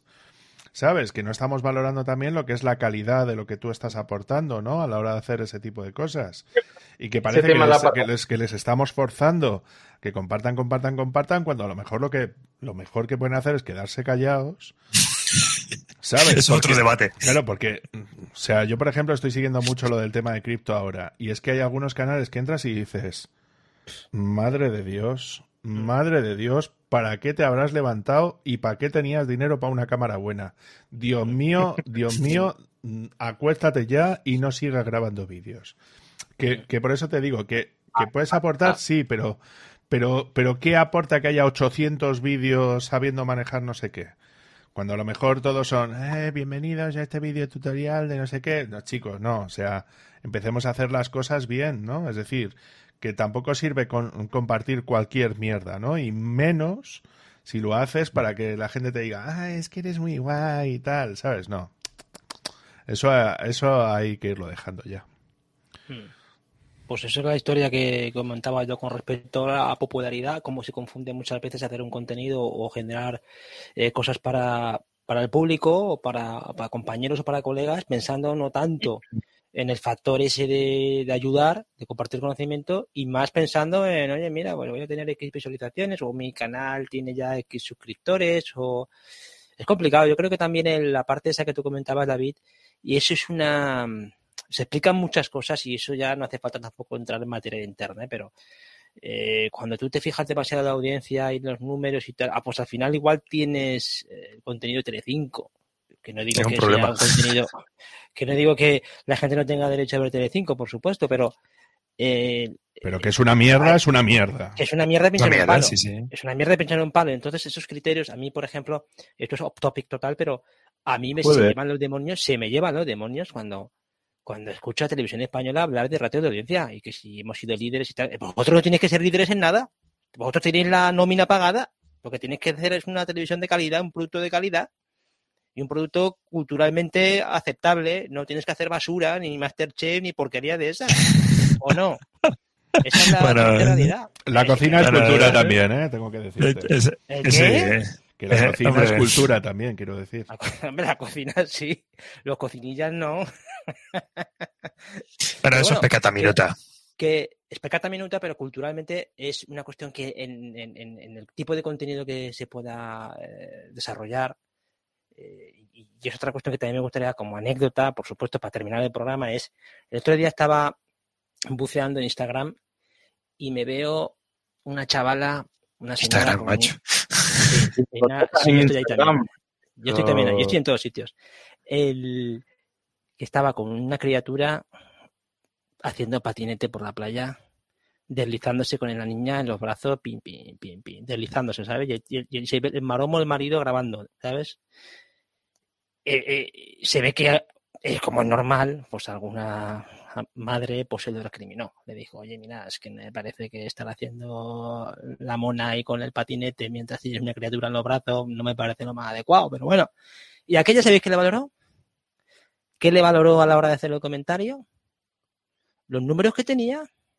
Los números que tenía. No le valoró si el comentario era pertinente o, no. Le valoró cuántos seguidores tenía y cuánto trayectoria tenía.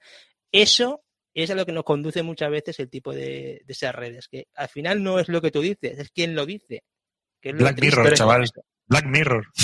Exactamente, Black Mirror. Muy bien. Pero es que gente gilipollas y hijo de puta consigues en todos lados. Así que, y en, todo, en todos los temas. Pero bueno, que esta gente está metida, está metida en un bucle, como ha dicho tal, como comentaba antes, es un bucle de yonkis. Para mí, eso, ese tipo de personas necesitan una educación especial para decirles, oiga, mire, eh, ya cuando ha dicho Instagram ya empezaste mal, ¿no? O sea, te metes en la red de la vida perfecta del, tal y al final la autodefensa del, de, la calidad de vida. Pero bueno, es que al final... No, pero quiero decir, quiero decir que, a ver, a mí que esa persona haga eso con un hijo, a, mí me fíjate, fíjate que me parece peor el comentario de la tía diciendo es que no me parece apropiado que haga lo que le salga a los huevos, el problema suyo de verlo. y si, la, criatura se, estalla, pues oiga, pues es su problema, es el problema de ella. la criatura se va al suelo, es la criatura de la cabeza de tu hijo, por supuesto.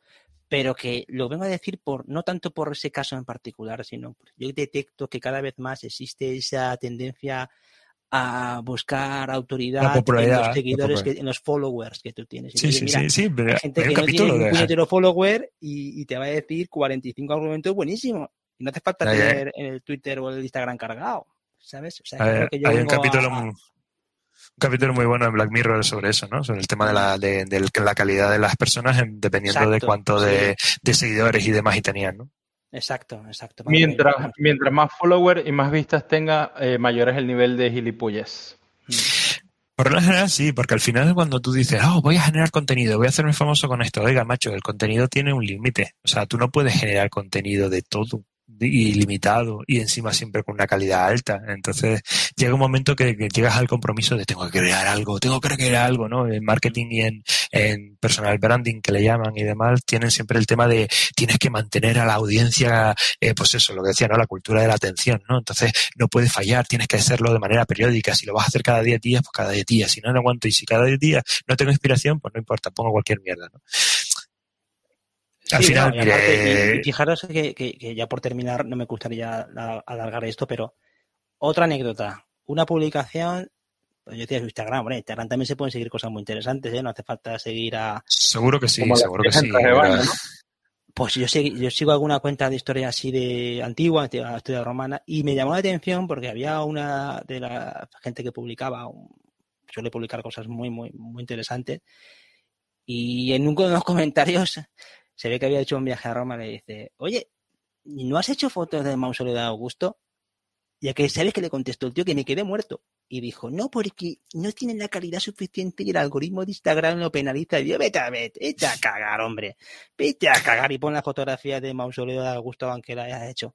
Fijaros que es, es una anécdota que también me, me gusta sacar aquí porque Fijaros hasta qué punto está pervertido todo eso, que llega, eso llega a un, momento, en el que hasta, hasta, vamos, hasta el tendero del barrio.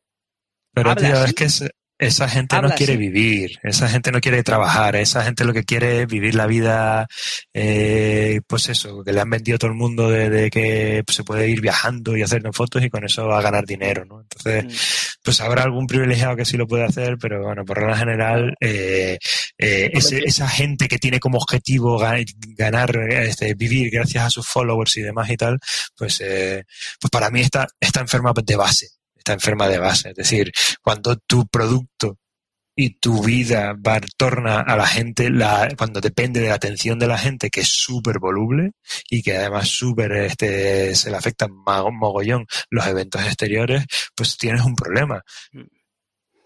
Ya después, como decía, como decía David y demás que son tres anécdotas, o sea, Sí, sí, sí, sí, sí, sí, sí, pero eso Porque me llama la atención, ¿sabes? Son cosas que la ves con el tiempo y dices, ostras, eh, fíjate lo que ha puesto este hombre, no me lo esperaba, o fíjate lo que le ha contestado, pero no toque Eso es muy interesante cuando, cuando valoras el número de followers, el, tema del algoritmo y demás, y posicionarte y no sé cuánto, sobre todo lo demás, ¿no? Oiga, mire. Por eso digo que lo, ataba por el tema este de la generación de contenido, de comunidad, porque muchas veces igual se confunde, ¿no? El, oye, no hace falta que tampoco escribas en, en un blog personal y que te vean 1500 personas, porque también, pues oye, yo eh, em, empezaba el programa con el, con el mensaje de Manuel y, oye, pues me tocó un poco la fibra, ¿qué quieres que te diga? Porque el hecho de que una persona eh, te diga que el contenido que tú haces eh, le ha ayudado para progresar profesionalmente o cambiar de carrera, pues es satisfactorio, eso llena. Hombre. eso, llena mucho, claro. Te hinchas como, te hinchas como el muñeco de Michelin, está claro. O sea, que son cuestiones que, que, tampoco hay que olvidarlas, aunque no te paguen facturas, aunque no sea una cosa que repercuta en tu, en tu cuenta de resultados, pero también esas cosas ayudan. Y también os digo que, bueno, ahora cuando cortemos os comentaré las últimas estadísticas de podcast para que veáis que... no queda bien corta. Yo, yo, yo te iba a preguntar que para cuándo los OnlyFans, Javi. Eh...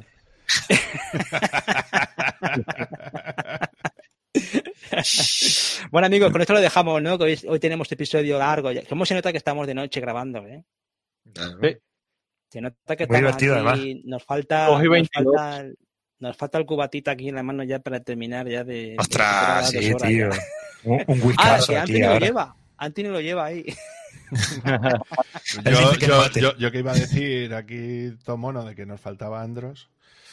Faltaba, es que falta Andros. Pero Andros, cuidado que mañana lo que comentaba, Andros ha empezado esa serie de Python, está calentando por la banda y mañana salta a la cancha y seguro que, firma un episodio potente. Porque se aguarda ahí unas en la manga y tiene invitados muy, muy buenos, ¿eh? Cuidado con Andros, que ese chico, o yo siempre lo digo, ¿eh? Yo descubrí a Andros Fenellosa. No os olvidéis. Fíjate de eso y no comas. Fíjate de eso y no comas. Tiene una comisión ahora de, manager. bueno, con esto finalizamos, ¿no, amigos? Sí. Un episodio largo, pero yo creo que intenso, con buenas opiniones y, yo creo que llegaremos a, muchas visualizaciones, ¿eh? esperemos, esperemos, que tenemos que comer de esto. bueno, ya sabéis, eh, por supuesto, a todos, muchísimas gracias por aguantar hasta aquí, hasta esta hora y media larga que hemos hecho este episodio. Ya sabéis que este episodio lo podéis escuchar en nuestra página web, nuestra flamante página web, que no he tocado desde hace tiempo, pero está ahí, republicaweb.es, donde ponemos todos los episodios, los bonus y también ponemos las notas con los enlaces de interés de cada episodio. Ya sabéis que como Manuel y como Israel podéis eh, apoyar la causa de este noble podcast con eh, vuestros cafelitos. Y ahora que somos cada vez más, pues hay que, hay más bocas, con lo que hay que comprar más cafés, con lo que animaros y, y cualquiera que pueda colaborar, bienvenido sea. O por lo menos, fijaros lo que os digo, con algún comentario que también nos gusta mucho, que dejéis vuestras valoraciones, vuestros comentarios en las plataformas que dejen, o por supuesto también en nuestra página web, que los recibimos y los contestamos todos. Eh, a mí me encontráis en javierarcheni.com, ya sabéis, desarrollo web, contenidos para internet, proyectos eh, desde Valencia. Y, por ejemplo, Anthony, ¿dónde lo encontramos? A mí me encuentran en arroba def raya abajo aquí. David ahorita lo traduce al castellano, como siempre. Y bueno, en mi página de la empresa ccsolutions.io. Fantástico, ¿ya Néstor? Pues a mí principalmente en Twitter, si, participo un poco ahí sí que más o menos tengo algo de vida y en LinkedIn, en LinkedIn y, poco más. Realmente tampoco tengo mucha presencia y después cuando ve, cuando aparezco aquí en los podcasts o en alguna charla. Ya sabes que no por, ya no, ya sabes que no es 100% necesario que lo hagas, pero te ayudará en tu carrera profesional.